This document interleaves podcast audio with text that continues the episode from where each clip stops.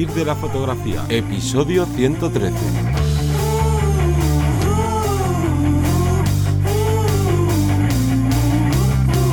Bienvenido o bienvenida al podcast que te enseña a vivir de tu pasión, es decir, vivir de la fotografía, donde semana tras semana te traemos todo lo relacionado con el mundo fotográfico como negocio, ya sea el marketing, el SEO, la página web, la marca personal y un largo etcétera. Me voy a presentar, yo soy Johnny Gómez y contigo y conmigo tienes a Teseo Ruiz. Hola, buenas. Este podcast es especial porque es el primero de este año 2021, un año que esperemos que vaya a ir mucho mejor que el año pasado, que fue un poco ajetreado por decirlo de alguna manera, y que mejor que celebrarlo con una invitada muy especial que hace una fotografía muy nicho y es que únicamente fotografía a mascotas, bueno, fotografía realmente solo a perros. Y seguramente no es lo que te imaginas, así que vamos a ver qué es lo que nos tiene que contar, que nos tiene que contar muchas cosas, pero antes tenemos que hablar del call to action de nuestra academia de marketing y de técnica fotográfica. Correcto, y es que eh, recordaros que por solo 10 euros al mes o 33 céntimos al, al, día, que no es prácticamente nada, tenéis acceso a más de 150 capítulos formativos hablando de un montón o desarrollando un montón de posibilidades dentro de la iluminación, como los cursos de iluminación, la fotografía, el modelado, tenemos parte de marketing, de posicionamiento, hablamos de página web, bueno, hay un montón de posibilidades, como digo, esta plataforma y por solo 10 euros vas a tener acceso a todo ello y sobre todo, yo creo que lo que más suele funcionar de esto es esas ganas, esa, ese gusanillo que tenemos dentro nos alimenta esta formación para seguir adelante, para dar el paso, ya sea a nivel profesional o por curiosidad decir, oye, pues me quiero sacar un, extra económico en estos meses de cara a 2021, a ver cómo lo puedo hacer. Bueno, pues toda esa formación la tenéis aquí. Esta semana también destacar que en vivirdelafotografía.es tenéis eh, dos cursos nuevos del curso de iluminación, perdón, dos capítulos nuevos del curso de iluminación y eh, con un punto de luz y que también los viernes, ya sabéis, Capture One, le damos mucha caña a ese programa porque es una de las herramientas extras que tenemos junto con los, los del paquete Adobe y que poco a poco está mmm, comiéndole terreno y que tenemos que estar al día y saber si es nuestra herramienta perfecta para editar o por otro lado, ya sabéis, también tenemos otro curso de Photoshop, bueno, una biblia, casi, casi lo digo yo, de Photoshop y tenemos también Lightroom, o sea que tenéis un montón de posibilidades para formaros en la parte de edición.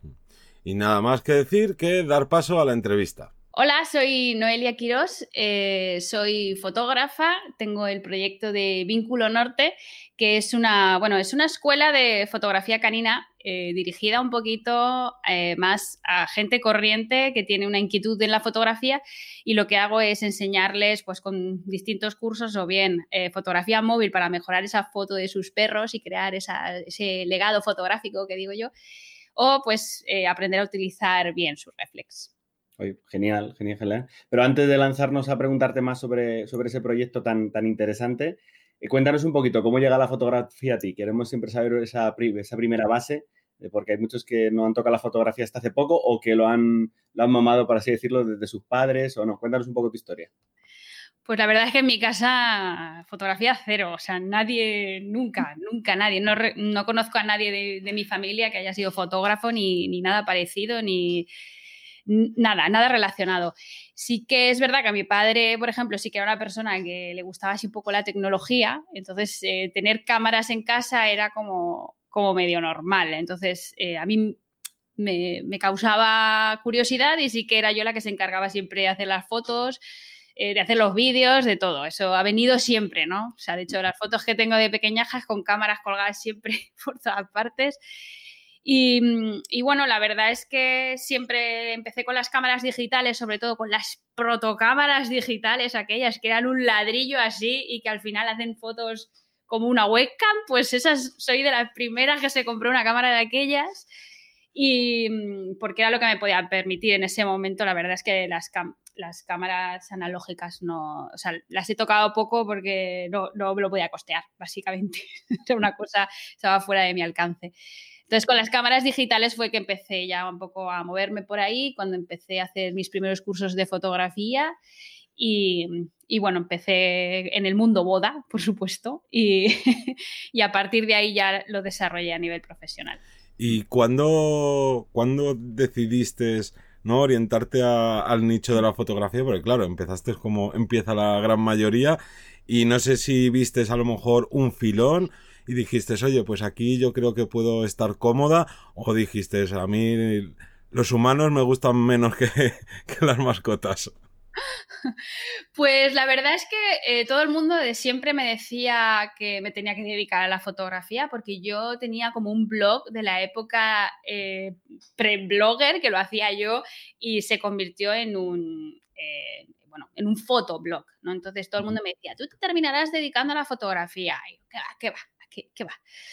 Y la verdad es que em, empezó eh, porque vi un vídeo de Creative Life, eh, que la conocéis, me imagino, ¿no? Es una plataforma online de formación que está en California y vi a gente que eh, se dedicó, hicieron un curso de fotografía de bodas y dije, pues yo esto lo puedo hacer. Mm. Entonces, la verdad es que yo empecé un poco por ahí, ¿no? me asocié con un compañero de escuela y, hicimos el tema de, bodas, pero yo en paralelo siempre he trabajado otras cosas, no solo he hecho bodas, entonces he hecho sesiones con niños, sesiones con perros, eh, eh, de todo tipo. Lo que pasa es que, bueno, eh, a raíz un poco de que adopté a un perro, me metí mucho en educación canina, pues como que me ha ido tirando un poco más este lado y no tengo lo otro abandonado, pero es que además ahora con el tema del COVID, como se ha parado todo, pues como que me he volcado en esto 100% y hoy en día es mi modo de vida. Mm, qué interesante, porque claro, eh, todo esto lo que estamos comentando está en la web vinculonorte.com para que la gente pueda bichearlo, pueda repasarlo. Y claro, ya solo eh, leyendo el título, a mí me, me, resulta muy interesante saber quién es Norte, ¿no? Este vínculo Norte, o cuéntanos un poco sobre eso. Bueno, pues eh, Norte es mi perro, es un pastor vasco que lo, adoptamos un poco porque queríamos un perro y, la verdad es que, em, claro, em, empezando con el tema de la educación al principio, la educación básica y todo esto, pues empezamos poco a poco a meternos en el mundo del perro, digo meternos yo y mi pareja, aunque el proyecto lo llevo solo yo. Y la verdad es que, claro, ya he aprendido otras cosas que también me motivan mucho, porque yo antes la verdad es que no salía eh, así a, nivel de hobbies, por así decirlo, fuera de la parte visual, eh, pues no hacía nada. Y ahora es como que tanto el mundo del perro, que, que entreno con mi perro, le enseño habilidades, le enseño un mogollón de cosas, actividades de todo tipo, y el mundo de la fotografía eran cosas que, para mí eran lo que más me gustaba en el mundo. Entonces, juntarlo ya, pues ha sido la leche. Y, eso, entonces en mi web mm, sí, vas a aprender fotografía, pero también digo, aprende foto y conecta con tu perro, porque también vuelco ahí un poco, eh, pues todo lo que he ido aprendiendo con el paso eh, del tiempo, que he ido haciendo con Norte, y ese vínculo que al final eh, es la relación que tenemos los tutores de perros con nuestros perros y los que hacen que tengamos una buena convivencia, pues está ahí. Entonces es como un tridente de nuestra cámara de fotos, el perro y nosotros. Claro, nosotros, por ejemplo, siempre recomendamos cuando la gente está empezando de no sé qué orientarme y demás, siempre recurrimos al, a que hagan su análisis DAFO para ver qué, qué virtudes y qué defectos puedas tener. Y claro, al final de cuentas, tú misma empezaste, por así decirlo, siendo como tu cliente ideal y de ahí, ¿no? A lo mejor vistes ya decir, oiga, pues, ¿no? ¿Cómo vas a conocer a tu cliente ideal si tú estás en, ¿no? Al principio estabas siendo tú misma tu propia o posible cliente y decir, oye, pues de aquí puedo sacar algo. Esto no... Normalmente no sale bien si coges y dices, ay, pues no sé a qué dedicarme, ¿no? Pues voy a intentar buscar eh, lo que creo que es lo más rentable y a lo mejor tienes algo muy cercano por afición o, o no, o por pasión que puedes utilizar para rentabilizar eh, la fotografía o vivir de ella, que, es como tu caso. Y entonces, mm. aquí eh, la pregunta es, ¿qué, ¿qué importancia o cómo crees que tú crees que alguien que no tenga ese trato directo, esa pasión por, por los animales y demás, ¿Crees que podría dedicarse a, a, este tipo de fotografía? Porque diga, oye, pues en mi ciudad no hay nadie de esto, voy a, voy a meterme aquí porque lo veo rentable o qué, qué importancia le das a ese vínculo, como se llama tu web, mm. con, con el mundo animal. Pues a ver, de todo hay en el mundo, pero no me parece eh, la mejor manera de abordarlo. Tú piensas, un fotógrafo infantil, si no le gustan los niños, mm, ¿qué va a conseguir de ahí? Es que a lo, es lo mismo, es que con los niños es muy similar. O sea, yo he trabajado con niños y o te llevas bien con el niño y le, motivas, eh, o ahí no sacas nada. Y de hecho, ¿qué es lo que buscan los padres? Esas expresiones, o sea, buscan momentos, no quieren fotones súper bien expuestos y tal, no quiero a mi perro congelado, saltando en la playa, no, yo lo que quiero ver a mi perro con esa expresión de feliz. Y además hay, eh, en el mundo del perro, eh, el tema de la comunicación y, el, las fotos de los perros expresan muchísimo, porque a los perros los tratamos como objetos. ¿vale? O sea, eh, tú te metes en YouTube y hay mucha gente que hace eh, strict dog photography y, te, ves cada aberración a nivel eh, contacto con los animales que dices, es que mm, estás pasando del perro, estás tratándolo como si fuera un mueble, ponte aquí que quiero una foto tuya y si entiendes de perros, te fijas y, bueno, tienen eh, una expresión corporal que el perro está diciendo, me quiero pirar de aquí ahora, ¿no? Entonces se comparten un mogollón de fotos y lo, yo lo veo en banco de fotos de Adobe Stock, en Pexes, fotos de perros, que esos perros, a ver, por un fotograma tampoco puedes decir, ¿no? Porque hay que ver un poco el contexto, pero dices, ese perro no quiere estar ahí, lo está pasando mal. Y raro es que no se lleve algún un bocado porque eh, tienes que eh, saber, ¿no? Y luego aparte, ¿qué comunicas, ¿no? Porque yo se lo digo mucho en mis cursos, ¿qué es que quieres comunicar con esta foto? Por ejemplo, hay muchos perros que se relamen. Y tú ves fotos continuamente de perros relamiéndose que parece súper divertido. Mira qué gracioso. Porque los perros cuando se relamen te están eh, informando de una incomodidad. Orejas hacia atrás, relamidos, ojos mirando así para un lado a la gente les hace gracia y las vemos en anuncios de televisión, en, pósters de Adoptame, en tal, y luego una persona que entiende dice, es que esa foto es horrible, o sea, has escogido ese fotograma que es, eh, está representando todo lo, mal que se siente, ¿no? Entonces, puede ser porque que, se relama el perro y te salga una foto así, pero si tú sabes de perros, esa foto no la escoges. Entonces, eh, todo esto, claro, hay que saberlo y a mí me parece que uno, igual que cuando fotografío un producto, yo mm, me informo, me hago un briefing, quiero saber a quién va dirigido, eh, me informo de la empresa, me informo de todo, ¿no? Para hacer algo adecuado, pues cuando trabajamos con un perro tenemos que estar cerca del mundo del perro y, y, bueno, saber todas estas cosas. Y claro, y a quien esté, a la persona que esté interesada a lo mejor en este mundo, ¿crees que que es necesario el formarse sobre, ¿no? Pues como hiciste tú en, su momento de, pues cómo tratar con los animales, saber todas estas cosas que normalmente, pues, o no has convivido con un animal, o no llevas muchos años, a lo mejor no, no conoces todos estos gestos, ni al final sabes leer al animal de cómo está. Pues sí, sí, es, necesario y de hecho hay muchísima formación online hoy en día. Eh, hay una formación que para mí es básica. En el momento que tú vas a tratar tratar, ya tratar de convivir, trabajar, lo que sea. Si tú vas a tratar con un perro, como mínimo tienes que hacerte un cursito que son súper accesibles de lenguaje canino. Mínimo. O sea, es como, es como si me voy a, vivir a Japón y nunca intento eh, hablar japonés e intento que todo el mundo me entienda en castellano y pues, pues no, pues me voy a perder mucho, ¿no? Así que sí, sí, lenguaje canino y además hay muchas plataformas de, educadores caninos eh, en España que te, ofrecen este curso. Yo ahora me voy a hacer uno de, reciclaje y, empiezo este domingo, o sea que... Ahí el lenguaje corporal, yo lo, por ejemplo lo asimilo mucho con el retrato, que muchas veces hacen retratos, sobre todo a, hombres, que no sabemos qué, hacer con los brazos, cómo modelar las manos, y todos son con brazos cruzados, y parece que todos están enfadados.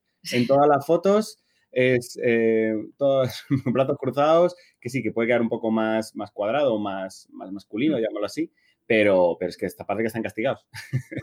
Sí, entiendo que el lenguaje corporal, y más en perrete, supongo que será más, eh, vamos, que es un, Y además has dicho una cosa que me parece súper importante, que es hacer un curso de, reciclaje, porque tú ya los conocimientos los tienes, pero hay que seguir formándose, hay que saber, ¿no? A lo mejor diversas formaciones, aunque sea de una misma cosa, pero ver qué opiniones tienen otros y otras profesionales, etcétera, y me parece una de las claves para cualquier trabajo para que vaya bien. Sí, total, total. Además, cada uno tiene su manera de verlo y obviamente esto es como la psicología, ¿no? Hay también hay escuelas y hay distintas maneras de, de ver y tú también encuentras la manera que, con la que tú te sientes más afín. Vale, tío, yo te iba a preguntar, tengo mucha curiosidad, ¿cuántas horas dedicas para hacer una sesión estándar? ¿Vale? Desde, ya, o sea, no solo fotografiando, sino así, la previa o la postproducción, ¿cuánto sueles tú tardar en, gestionar una sesión? Eh, pues la verdad es que sesiones, sesiones, como ahora casi no hacemos, pero bueno, ¿cómo sería una sesión? Em, la verdad es que intento, precisamente por este tipo de cosas, es que os digo, se parece tanto, las sesiones que hago con niños es que es igual. Yo me voy eh, con los tutores del perro y nos vamos a dar un paseo. Y en mitad del paseo, pues ahora paro aquí, allá. Primero me tengo que ganar un poco la confianza del perro. Hay muchos perros con miedos, con inseguridades, con reacción a personas desconocidas. Hay que positivizar la cámara de fotos, porque esa es clave. O sea, tú no puedes pretender, o sea, levantar ese cacharro inmenso y ponerlo en un canal de comunicación que es la vista del, perro y nosotros plantarlo en medio y esperar que el perro eh, no se sienta incómodo, se quiera pirar. Es lo que hacen. Pones la cámara delante y el perro gira la cabeza hacia un lado, empieza a relamerse, a hacer todas las conductas de incomodidad, o me voy, mm, hace algo, ¿no? O sea, yo lo que hago es que la cámara la pongo a un lado y entonces el perro me ve a mí, porque yo le estoy viendo por la cámara, pero él no me está viendo la cara. Mm. Entonces, soy una desconocida, le pongo un cacharro encima con un objetivo así de grande, ¿no? Eh, encima, de arriba abajo, porque así somos nosotros, invasivos, ¿no? O sea, vamos. Mm. Entonces, eh, es, importante, hay que darle su tiempo. Entonces lo que hago es, eh, normalmente por las tardes le dedico, quedo con la gente, primero les explico un poco qué es lo que tienen que esperar de la sesión, vemos un poco em, qué tipo de fotos vamos a hacer. Yo soy muy, soy muy espontánea. O sea, yo las fotos que, hago son muy documentales y muy espontáneas.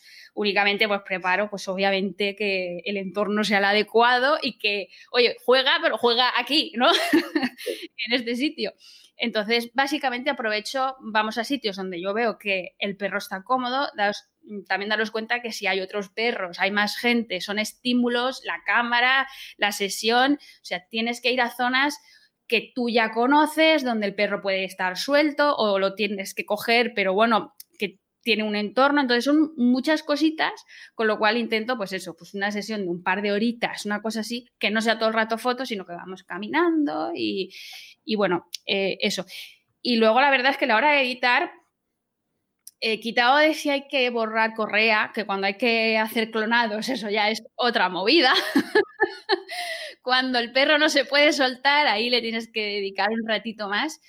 Pero bueno, básicamente el flujo de trabajo, mm, yo estaba trabajando con Lightroom hasta que han actualizado el Camera Raw, que me he enamorado del nuevo Camera Raw. Eso es, me encanta, o sea, es, me encanta. Es, como el Lightroom, pero mejor, no sé, lo veo muy cómodo. Y entonces me, ha ahorrado mm, mucho tiempo también y la verdad es que lo tengo muy sistematizado por estilo de colores y, expones correctamente y luego solamente quieres darle rollito, eh, ya te digo, si no hay que clonar, es medianamente rápido. En un par de días tengo las fotos. Qué bueno. Y otra, otra de las preguntas que teníamos, claro, ahora más o menos nos lo has resuelto porque, ¿no? Pues vas paseando con el perro y demás, pero ah, ¿utilizas eh, algo de equipo de iluminación, aunque sea alguna vez? Y si lo has hecho, ¿cómo, ¿no? ¿Cómo se enfrentan los, en este caso, los perros a que haya ahí un flasazo de vez en cuando? Pues la verdad es que lo máximo que puedo utilizar son reflectores. Eh, no soy yo muy flasera, la verdad, porque ya no, ya no solo porque a lo mejor el perro pueda, no sé, yo me, me, pongo en la piel del perro y una persona nueva, flashes, ahora hay perros que pueden no mostrar eh, incomodidad, no quiere decir que no la sientan, pero ya me parece demasiado, ¿no? De todos modos, es que a mí eh, me mola mucho eh, los perros corriendo, los perros actuando, bueno, y con los niños y con las personas igual, o sea, yo fotos parados, pocas hago, yo siempre les doy algo que hacer, es lo que, es lo que me mola, ¿no? Entonces, si el perro va corriendo, iluminarlo con flash, complicado, o sea, es un poco difícil, pero reflectores sí que es una cosa que me gusta utilizar, intento que sean reflectores naturales si yo puedo estar cerca de una pared de hormigón, si puedo llevármelo a zonas, eh, por ejemplo, aquí en Valencia, que tenemos las dunas y que es súper clara la arena, pues si me lo puedo llevar ahí, pues mejor, ¿no? O zonas a lo mejor eh, también en entornos urbanos donde es todo piedra clarita, entonces eso sí que lo voy mirando mucho. Y también, claro, tienes que controlar eh, esa piedra clarita que te ayude, pero también depende del color del pelo del perro, porque claro, Los perros son peludos y ahí entra otra historia y es eh, que destaque del fondo. Porque si el fondo tiene textura, con el pelo del perro también es textura, visualmente tienes que verlo muy claro. Sí, sí, ¿Y te ha pasado alguna vez, perdón, te ha pasado alguna vez que, que, por acercarte mucho un perro te haya dado un lametón en la lente o que de repente la cámara pues vuelva siempre llena de pelos de perro que se te cuelan por todos los lados. ¿Has sufrido equipo por, por alguna de estas cosas? Bueno, eh, quien con niños se acuesta, mojado se levanta. O sea que eso es así. De hecho, si tú te agachas con la cámara, una de las cosas normales que hace un perro, levantarse e ir hacia ti. O sea, es así. Sí, pero vamos, también me voy llena de arena y me voy llena de todo, o sea que acostumbrados estamos. ¿Y utilizas algún tipo de filtro, el típico este V protector, o vas ahí a, pelo y no hay problema? Yo a pelo. sí, sí. Tengo algunos picotazos en el 35 que me duele un poco en el alma, pero eso ya es más culpa mía de la arena y tal. No haber limpiado bien después de ir a la playa, que es que la playa es criminal. Pero los perros nunca me han hecho daño en, la, cámara. Sí. Oye, y dentro de tu estilo fotográfico o dentro de, lo que transmites en, en tus cursos, si tuviéramos un 100%, ¿no? que será el total, ¿cuánto hay de técnica, cuánto hay de creatividad y cuánto hay de esa conexión animal? Vale, pues voy a centrarme en el vínculo salvaje, que es mi curso de fotografía, de fotografía, fotografía, el de cinco semanas, el grande, el largo. Em, uy, qué difícil. es que digamos que la parte de vínculo es como que la añado eh, a todo esto. De técnica vamos a poner un 10%, porque yo siempre lo digo, manejar la cámara lo aprendes en YouTube. Lo que es difícil de verdad es aprender a ver fotografías, aprender composición, psicología de color, peso visual, eh, todas, todas estas cosas, inspirarte, eh, de dónde, de darle documentales, películas, cosas, mira, mirad esto, pero miradlo desde esta perspectiva. Todo eso es el vínculo salvaje más vínculo canino. Entonces, por eso digo que me cuesta un poco, pero mi curso es 80% creatividad. Y en todo hay perro metido, entonces está un poco entremezclado. Pero técnica, técnica, poca a poca. Yo les meto producción también, les meto eh, también que sepan, pues eh, toda la parte de formatos de archivo, de tarjetas de memoria, que se compre una tarjeta de memoria, que no usen la que viene de regalo, que todo este tipo de cosas, algo de edición meto también, o sea que sí hay, pero realmente mi core del curso es percepción y creatividad. Quiero, quiero lanzarte otra pregunta que antes de seguir hablando de tanto de tu web como de tus cursos, que, me ha surgido ahora a la hora de trabajar con clientes, ¿no? Que quieren estas fotos de su perrita, de su perrito, te suelen pedir más de, no, no, haz fotos solo al animal, yo no quiero salir, o les gusta también tener esa foto súper amorosa, cariñosa con ellos, abrazados, jugando. Sí, aprovechan para tener de todo para tener fotos con el perro, porque siempre hay fotos que quieren colgar por casa y tienen, quieren tenerlas y sí que es un poquito, un poco de todo. Sí que tienden más al perro, pero sí, sí, sí que la mayoría quieren salir en todas. quieren protagonismo también. Con los niños no me pasaba tanto eso. Con los niños era más, eh, tú hazle fotos a él. yo no quiero salir.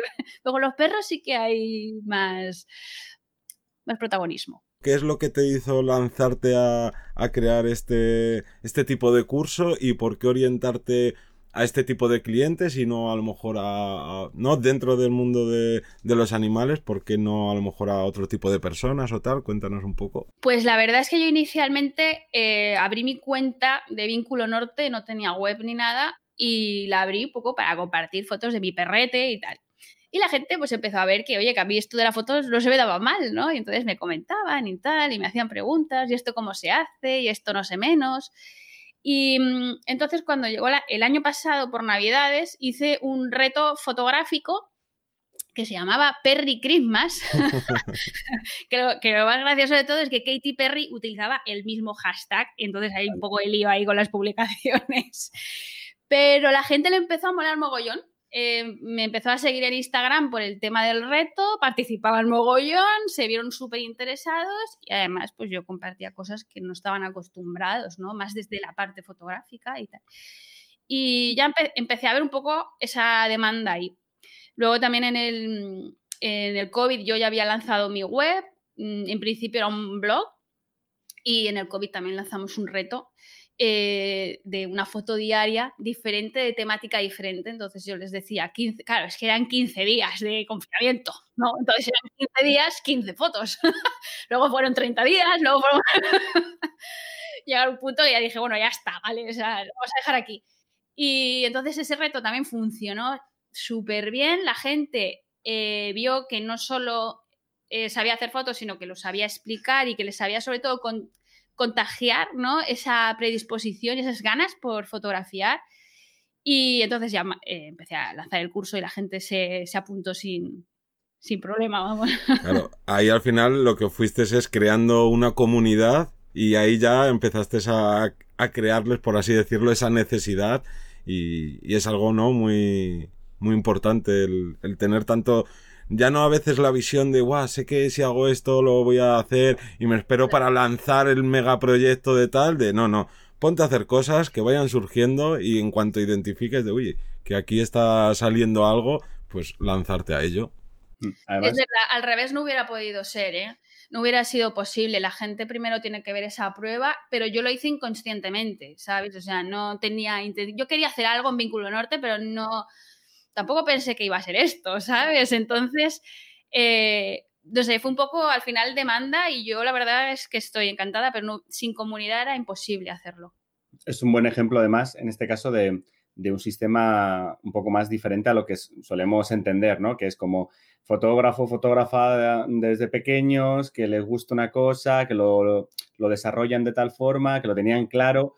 Y no, en este caso tienes unos conocimientos y una experiencia fotográfica, se junta con, con algo que te, que te, llena mucho, ¿no? Que te va llenando poco a poco y que gracias a eso creas una comunidad y a partir de ahí ya le ves el camino. Que también, como siempre digo, eh, a veces no lo encontramos de, casualidad, abro comillas, pero no es la casualidad, porque no lo hemos currado durante muchos meses y porque hemos estado ahí para que aparezca, digamos, ese, ese camino, ¿no? Esa, esa, casualidad, esa suerte que dicen, no es que has tenido suerte porque has encontrado a la primera. No, no es suerte. Pero no.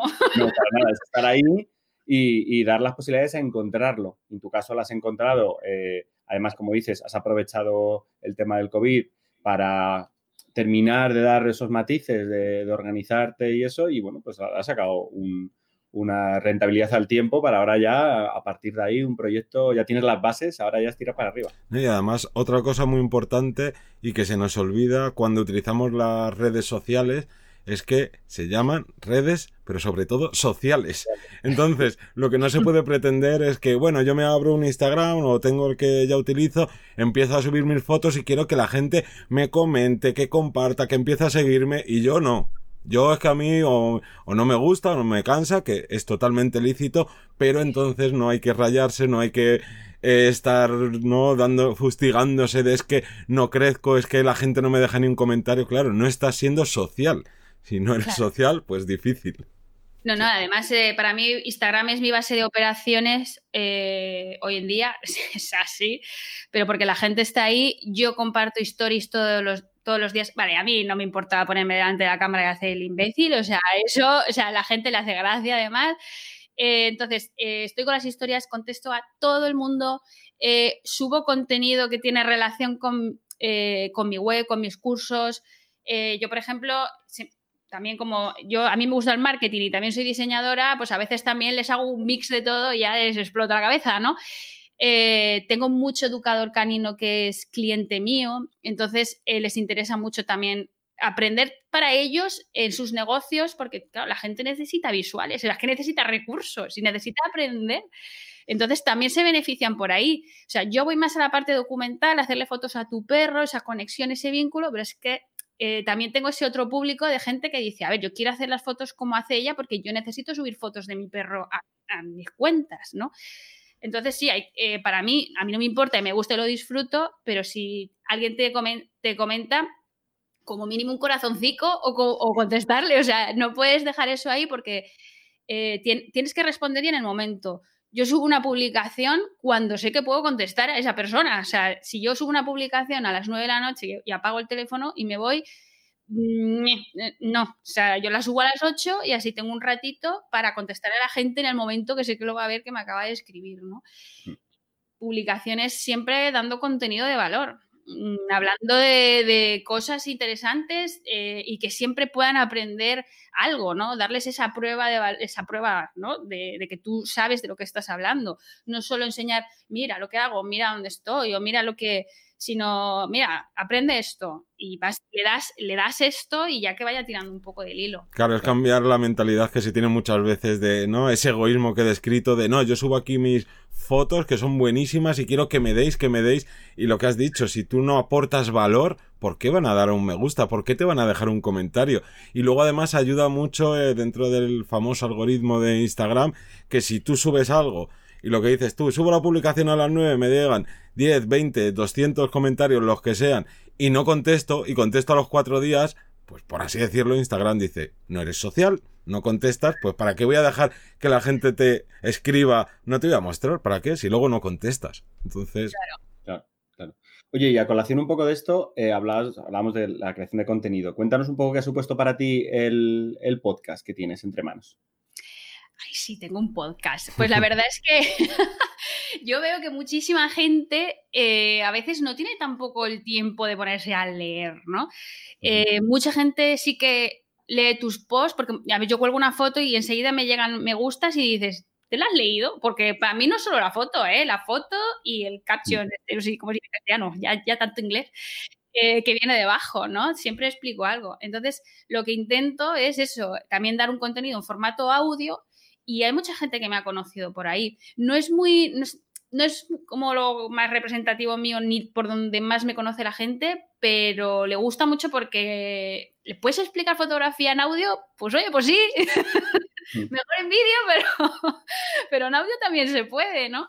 Y, y bueno, también intento hacerlo social. Lo que hago es que grabo los viernes por la mañana un IGTV en el que me estoy grabando el podcast. Entonces yo lo que hago es, eh, digo, voy a grabar el podcast, me pongo en Facebook, me pongo en IGTV, me lo grabo y luego a la gente le contesto.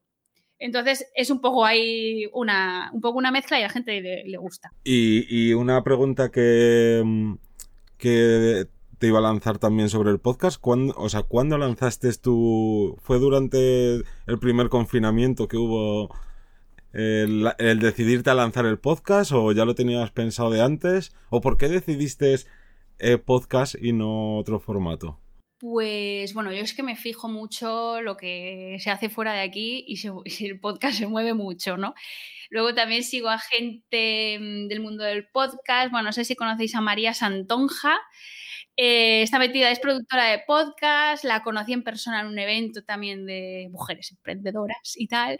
Y no sé, me gustaba mucho la idea de hacer un podcast porque al final, eh, yo la verdad es que aquí estoy yo sola, ¿no? Entonces todo lo que yo pueda crear eh, que solo me necesite a mí misma y que sea de producción relativamente sencillo, pero no es lo mismo un vídeo, que un audio. Entonces, todo esto me ayuda mucho a crear más contenido eh, de una manera más sencilla, ¿no? Una vez que aprendes a editarlo, por mi podcast es muy sencillo, es, poco más que una música de entrada, de salida, controlar un poquito el audio y, normalmente es una duración de unos 15 minutos que antes me volvía loca porque no, no me gusta, paro, corto, tal. Entonces me tiraba toda la mañana para grabar 15 minutos, porque nunca estaba bien, luego iba cortando cachitos, uniendo cachitos y digo, esto se ha acabado, porque esto es improductivo, esto no, mm. no. Entonces dije, a la natural. Entonces han cambiado mucho mis podcasts, porque al principio son como más formales, no más tal. Y ahora es, ay, que espera, que se me ha olvidado, ay, no sé, da igual, ¿no?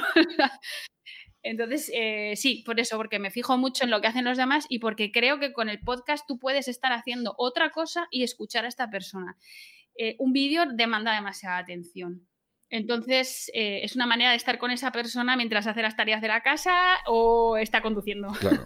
Nosotros en el curso que tenemos de cómo crear un podcast, una de las cosas que recalco es que te lances a hacer el podcast y lo que dices tú, no empieces con, ay, es que esto debería haberlo hecho así, o querer, no, tener, estar a la altura de una producción de un programa de radio que se emite en, ¿no? en emisoras FM y demás, porque esto es como, quiero aprender a correr, pero todavía no sé ni levantarme ni gatear. Pues tienes que aprender andando. Y obviamente, cuando pase un año y te escuches el primer podcast o los primeros, digas, madre mía, qué soso era, vaya, vaya sonido que tenía, qué ruido se colaba de fondo, pero es que cuando pasen cinco años, te escucharás ese de un año que estás súper contento y dirás, madre mía, porque es que es normal, vamos mejorando, y es mucho mejor el lanzarte y que sea sobre todo natural, porque luego también muchas veces se tiende a uy, como estoy acostumbrado a lo mejor a escuchar programas de radio y no podcast que son como normalmente más solemnes, más serios, formales, y claro, estás quitando toda tu parte de marca personal. Y si tú eres una persona que si te equivocas te ríes, pues le vas a caer bien a unas personas. Y si eres otra persona que te equivocas y cortas, pues vas a quedar más solemne, pero al final de cuentas le vas a gustar a unos o a otros, pero estás siendo tú misma o tú mismo y por tanto eso es parte de tu marca personal, que es lo que te diferencia. Porque claro, eh, me da igual que haya cuatro podcasts más hablando de lo mismo que haga yo, que hagas tú o que lo demás. Al final uno da una información y aunque sea la misma, la, transmite de una manera muy distinta. Y con el podcast, que es solo audio, pues creo que esto es súper, súper importante. es que la gente te quiere escuchar a ti, como lo cuentas tú, ¿no? Y a mí me pasa mucho que cuando algo se profesionaliza en exceso, como que pierdo el interés, porque me gustan más las bambalinas, ¿no? Entonces, eh, sí que es verdad que no sé, es, es lo que dices tú, ver un poco más la gente real y más la, más la esencia, ¿no? Por eso las historias de Instagram triunfan tanto, porque no están producidas. Porque no, hay, yo ayer grabé unas mm, después de un directo que hice que se ve más mal de luz. O sea, es horrible, me da igual. O sea, lo subo porque es lo que hay, es lo que había, estaba en ese entorno y no había luz y no me voy a poner un foco como aquí he puesto ahora para grabarme. Entonces eso a la gente le, le gusta mucho también. Claro, crean más, más engagement el viendo esa naturalidad, el porque si no, si eres una única persona que eres autónoma, pero intentamos dar una sensación como que somos Nike, por decir una marca súper grande, pues es que te quedas con lo peor de ser una gran empresa y te quitas lo mejor de ser una única persona. Entonces, no tiene mucho sentido. Sí, pero como somos artistas visuales, a veces nos emparanoiamos mucho con estas cosas y tenemos que producir de una calidad determinada. Y yo la verdad es que nunca he sido una persona que tenga eh, un, a ver, tengo un nivel de autoexigencia, pero para salir afuera eh, empiezo con lo que tengo. O sea, no me freno por eso, ¿no? Hay mucha gente que a lo mejor hasta que no consigue que esto sea como lo quiere, eh, no, porque es que luego hay un proceso de aprendizaje, pues el podcast, algo nuevo, pues es que te van surgiendo historias eh, de cómo mejorar eso.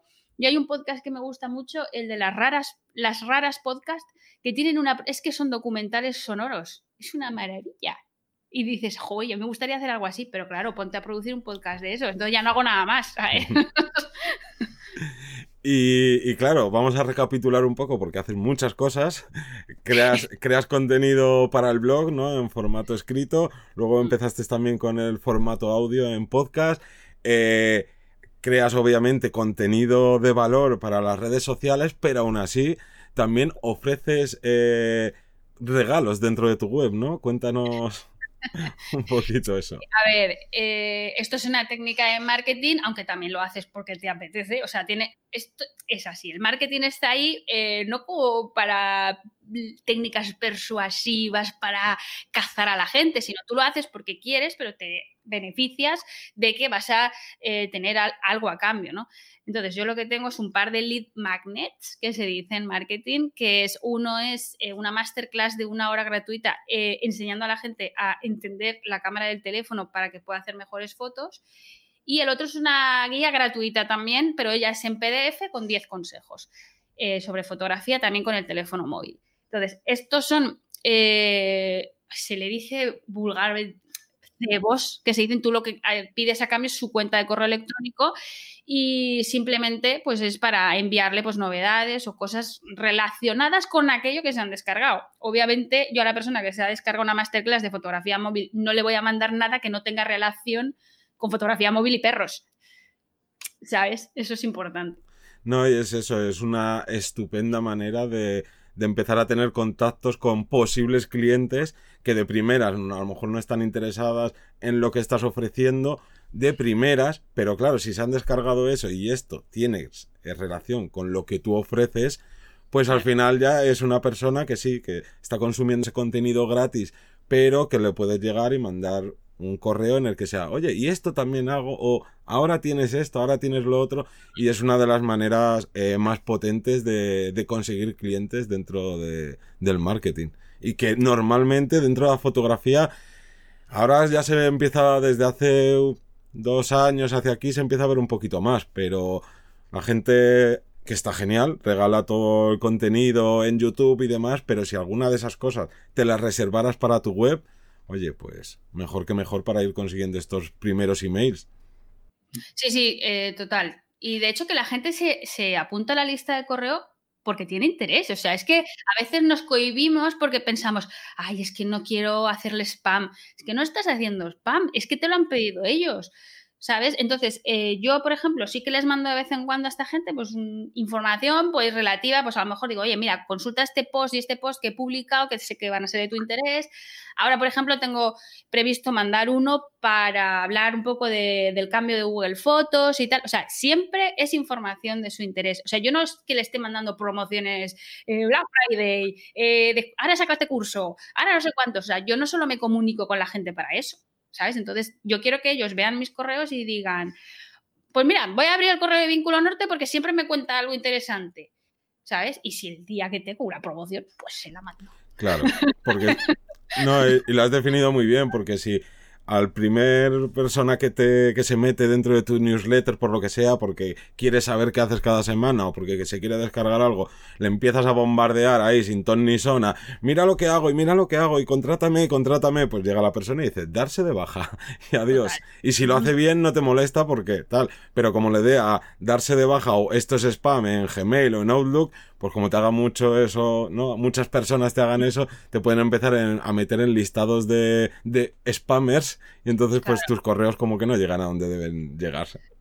Exacto. Y además el email marketing ahora mismo mm, está relanzándose, el correo está volviendo eh, y realmente, si todo falla, va a estar el email marketing, porque Instagram mañana igual dejan de meter pasta ahí y lo chapan, porque ya habéis visto que el mundo puede cambiar en 24 horas, o sea, lo hemos visto, con lo cual, eh, si cierran Instagram, ¿qué haces? O sea, ¿con qué hablas? esas personas eh, tienen otro sitio donde acudir, se van a acordar de ti, o solo se acordaban de ti porque Instagram te mostraba en su feed. Claro, entonces el correo electrónico es genial porque tú tienes tu, a mí es, o sea, mi base de operaciones es Instagram, pero el core de mi negocio está en el correo, que es donde tengo el correo de la gente donde me comunico directamente con ellos. Así que es importante tenerlo. Sí, en cuenta. Oye, pues yo te quería preguntar un poquito más, se nos va acabando el tiempo, vamos a intentar seleccionar un poco las preguntas, pero tengo aquí una eh, muy típica que, me, que, nos suelen hacer también muchos, eh, muchas consultas del tema de, atacar un nicho, como solemos decir, ¿no? O, hacer una fotografía dentro de, un estilo, ir todavía mucho más concreto al nicho. Entonces, ¿qué les dirías a esos fotógrafos y fotógrafas que, piensan que a lo mejor no hay mercado en en la parte, ya no, en tu caso, como digo, también como cursos, ¿no? Y como fotografía, pero a lo mejor en el mercado de las mascotas, o la fotografía, y más en tu caso, a perretes, que es como todavía mucho más nicho. Eh, ¿Qué les dirías? ¿Cómo les explicarías que, sí, que sí que existe un mercado ahí? Que no hay mercado. vale, esa es la frase que estaba buscando. que no hay mercado. O sea, es, si, si estáis metidos en el mundo del perro, veis que hay hay mercado de todo tipo. Hay gente que se está dedicando a hacer juguetes para perros de todas las clases, juguetes interactivos. Eh, la gente se forma muchísimo. O sea, eh, la gente de a pie. O sea, que es que, que si la gente no se hace más fotos con los perros es porque no hay más fotógrafos de perros. O sea, yo conozco muy pocos en España y en Estados Unidos y en Australia y en Reino Unido. O sea, el pet photographer es, es, es, un, es como el fotógrafo de bodas, es el nuevo fotógrafo de bodas. O sea, que sí que hay. O sea, hay mercado. Lo que no hay es, eh, lo que no hay es oferta. Entonces, o sea, no lo van a ver tan raro. O sea, yo todos los clientes que tengo no lo verían nada raro lo de pedir una sesión para el perro. O sea, de hecho les encantaría. Empieza a publicitarlo en Instagram y verás qué pasa. Mm. Y también te quería preguntar por, bueno, ya rematando un poco por el tema de tu web, que nos has nombrado un par de veces el espacio salvaje, pero me gustaría que nos los contaras, que lo, lo terminaras de describir un poco. ¿Qué es el espacio salvaje? Pues, a ver, eh, lo de salvaje eh, viene un poco pues por el tanto por el vínculo salvaje, por el club salvaje y ahora también el espacio salvaje es un poco para darle forma a todo. Por un lado, el vínculo salvaje es el curso. Ahora hemos sacado el club, que es una membresía donde no hay tanto contenido como en el curso, pero vamos metiendo ahí eh, a 50%, ahí sí que es al 50% tema de creatividad y de fotografía y creatividad canina. Es decir, ya como yo me estoy formando además también para adiestradora y hago muchas cosas, ya empiezo a meter cosas para que el perro también tenga eh, mejor calidad de vida, tenga una vida más plena, siendo más seguro de sí mismo. ¿no? Entonces ahí he mezclado un poco las dos cosas. Y el espacio salvaje eh, es el lugar donde reúno a la comunidad de ambos espacios, del club y del vínculo. De manera que eh, no solo están sueltos en el club o sueltos en el curso, sino que hay un lugar donde me llevo a la gente y ahí es donde interactuamos de forma más directa conmigo, de forma diaria, donde podemos hablar, ellos me mandan sus fotos, yo se las comento, eso les gusta mucho. Eh, entonces yo les digo, pues puedes mejorar esto, tal, siempre de cosas eh, muy de de creatividad fotográfica, no me meto en tema de edición, así, porque eso va sobre gustos, pero lo que yo creo que puedo ayudar a que esa persona mejore, pues se lo digo por ahí. Y claro, una cosa que, que yo sé, porque soy muy cotilla, pero que quiero que cuentes a todas las personas que nos están oyendo, es que claro, tú tienes una web en la que ofreces muchas cosas, en las que haces email marketing, subes un podcast, tienes tu propia academia dentro, los cursos dentro, etcétera, etcétera y la gente, pues a la hora de hacerse una web, deciden siempre elegir un tipo de servicios, tipo Wix y tipo tal. ¿Tú con qué haces esta, con qué tienes tu web y por, con la que poder hacer tanta, que sea tan diversa? Pues a ver, yo te lo puedo decir de primera mano porque mi web me la hago yo, porque es que soy una friki tecnológica también, entonces yo es que soy muy, muy Juan Palomo, pero porque me gusta, mm. si tuviera algún tipo de problema contrataría a alguien. Eh, mi web es WordPress. Eh, dentro tengo una tienda online con WooCommerce. Eh, tengo la membresía con WooCommerce Memberships y los pagos recurrentes con subscriptions. Y la academia la tengo montada con Sensei LMS. Mira, una combinación perfectísima. Sí, de momento va todo bien. No, no, si lo difícil es lo difícil es montar todo eso y que vaya bien. Y lo difícil entre comillas. Luego ya eso va funcionando y ya es la rueda que va cayendo tranquilamente. Pero quería destacar esto porque, claro, ¿sabes? Vamos, todas las personas que nos escuchan sabrán el bombardeo que sufrimos de este tipo de de web builders que te prometen todo y de bueno, hay dos clics y ahora hemos metido una nueva funcionalidad llamada SEO impulsa tu unos negocios, no sé qué, no sé cuántos y vamos, esta, mira, esta persona en un mes ya estaba facturando, déjame, venga, vale, vete a contárselo a otro porque esto no funciona así y si tú quieres que tu web eh, sea escalable, que puedas el día de mañana en tu web lanzar cursos, que no tengas que estarle pagando un 40% de tus beneficios a, a, un sitio, a un servidor externo que te lleva fuera de tu web y 100.000 cosas. O sea, utilizas WordPress o pagas a alguien porque te haga la web a medida. Y a medida me refiero que ni utilice WordPress. Y eso estamos hablando de 6.000 euros para arriba. Claro, claro, o sea, hacer, eso es así, eso cuesta, hacer una web a medida es eso. Y luego además, si tú quieres no depender de estar siempre eh, con el programador para que te haga cualquier cambio, eh, WordPress para nosotros es ideal, ¿no? Entonces siempre puedes añadir una nueva extensión, siempre puedes hacer este, estas cosas, las tarjetas regalo, puedes meter ahora ofertas de Black Friday, los pop-ups. Además, ahora hay un maquetador, un maquetador visual maravilloso, que es que solo tienes que arrastrar las cositas y ya está. Y es, fantástico. hoy en día es súper fácil. Si yo me hice mi primer blog en CSS puro y lo editaba cada vez que metía una entrada, tenía que coger el Dreamweaver, cambiar el HTML y subir el blog. O sea que esto, esto es de un juego de niños. Total. Aprovecho para hacer nuestra CTA hacia los cursos que dentro de nuestra academia tenéis dos cursos de WordPress que dentro de no mucho a esto irá aumentando el número de cursos sobre WordPress y hay uno sobre únicamente WordPress y otro únicamente dedicado a este maravilloso editor del que estabas hablando que es Gutenberg que nos ha dejado las cosas pues vamos. Ahora sí que cualquier persona se puede hacer su propia web con WordPress Oye, pues yo creo que mm, casi lanzaríamos la última pregunta, si te parece, Johnny. A mí me gustaría saber eh, qué referentes tienes a nivel fotográfico o, más que referentes, incluso qué recomendaciones de gente que conozcas o que pienses que es interesante repasar, que siempre viene bien ampliar esas ramas del árbol, ¿no? A la hora de, de buscar y sabemos que a ti se te quedan bien los nombres. Yo veo que no te pasa como a mí, que a mí muchas veces tengo que estar mandando links recordando porque, porque luego tengo memoria un poco más de pez, pero yo sé que a ti seguro vas a decir, pues mira, una cosa súper importante, tanto a mí a nivel fotográfico, esto, esto, lo otro, esto que he visto interesante, cuéntanos. Pues a mí, la persona que más me inspira en el mundo, en el mundo de la fotografía, es Fer Juaristi. Para mí, Fer Juaristi tiene su manera de ver la fotografía, aunque se dedique a bodas, o sea, yo lo aplico es, que tengo, pienso mucho como él, lo que pasa es que a él le sale mejor, ¿eh? pienso mucho como él, me gusta muchísimo y, estoy en su Patreon y es una maravilla, de verdad.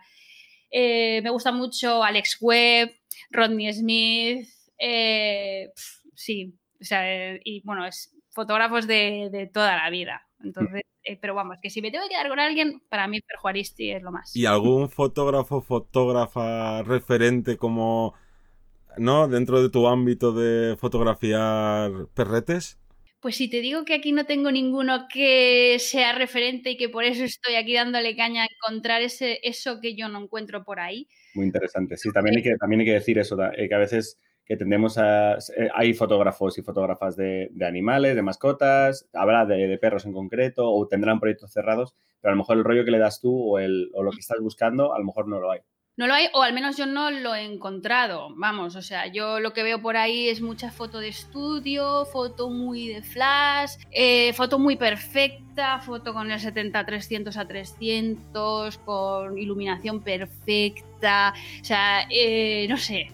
Es yo, soy muy imperfecta. Yo intento que mi represente la realidad mucho. Y todavía no he encontrado el ferjuaristi de los perros. Muy bien. Pues yo creo que poco más. Eh, os dejamos en las notas del programa. Podéis ir a la web, a vivirdelafotografía.es, a ver para ir a cotillear todos los links y que vamos a dejar a redes sociales, su página web, cursos y demás. Y lo primero, darte las gracias por haber accedido a esta entrevista y por darnos todos estos buenos y sabios consejos. Y si nos quieres decir algo y por tener la paciencia de haber, eh, haber, aguantado estos intentos de hacer el, eh, la entrevista, que esto es casi un making of, podríamos haber hecho, de, la organización hasta que nos hemos coincidido. Teníamos muchas ganas de charlar contigo porque creemos que pues, tiene mucho potencial y que la gente va a aprender un montón. Y, eso no sé si quieres comentar algo más antes de, de rematar. Pues no, nada, simplemente daros las gracias a vosotros por contar conmigo, que estas cosas siempre pues te ayudan a llegar a más gente y de verdad que os lo agradezco. Y nada, recordaros que nos escuchamos todos los lunes a las 7 de la mañana, no sin antes daros las gracias por todos esos comentarios y me gustas en iVoox, por todas las valoraciones de 5 estrellas en Apple Podcast, por escucharnos y seguirnos en Spotify, por suscribiros a nuestros cursos y nada más que decir, nada más. Nada más, nada más, nada más que un saludo. Hasta luego. Chao.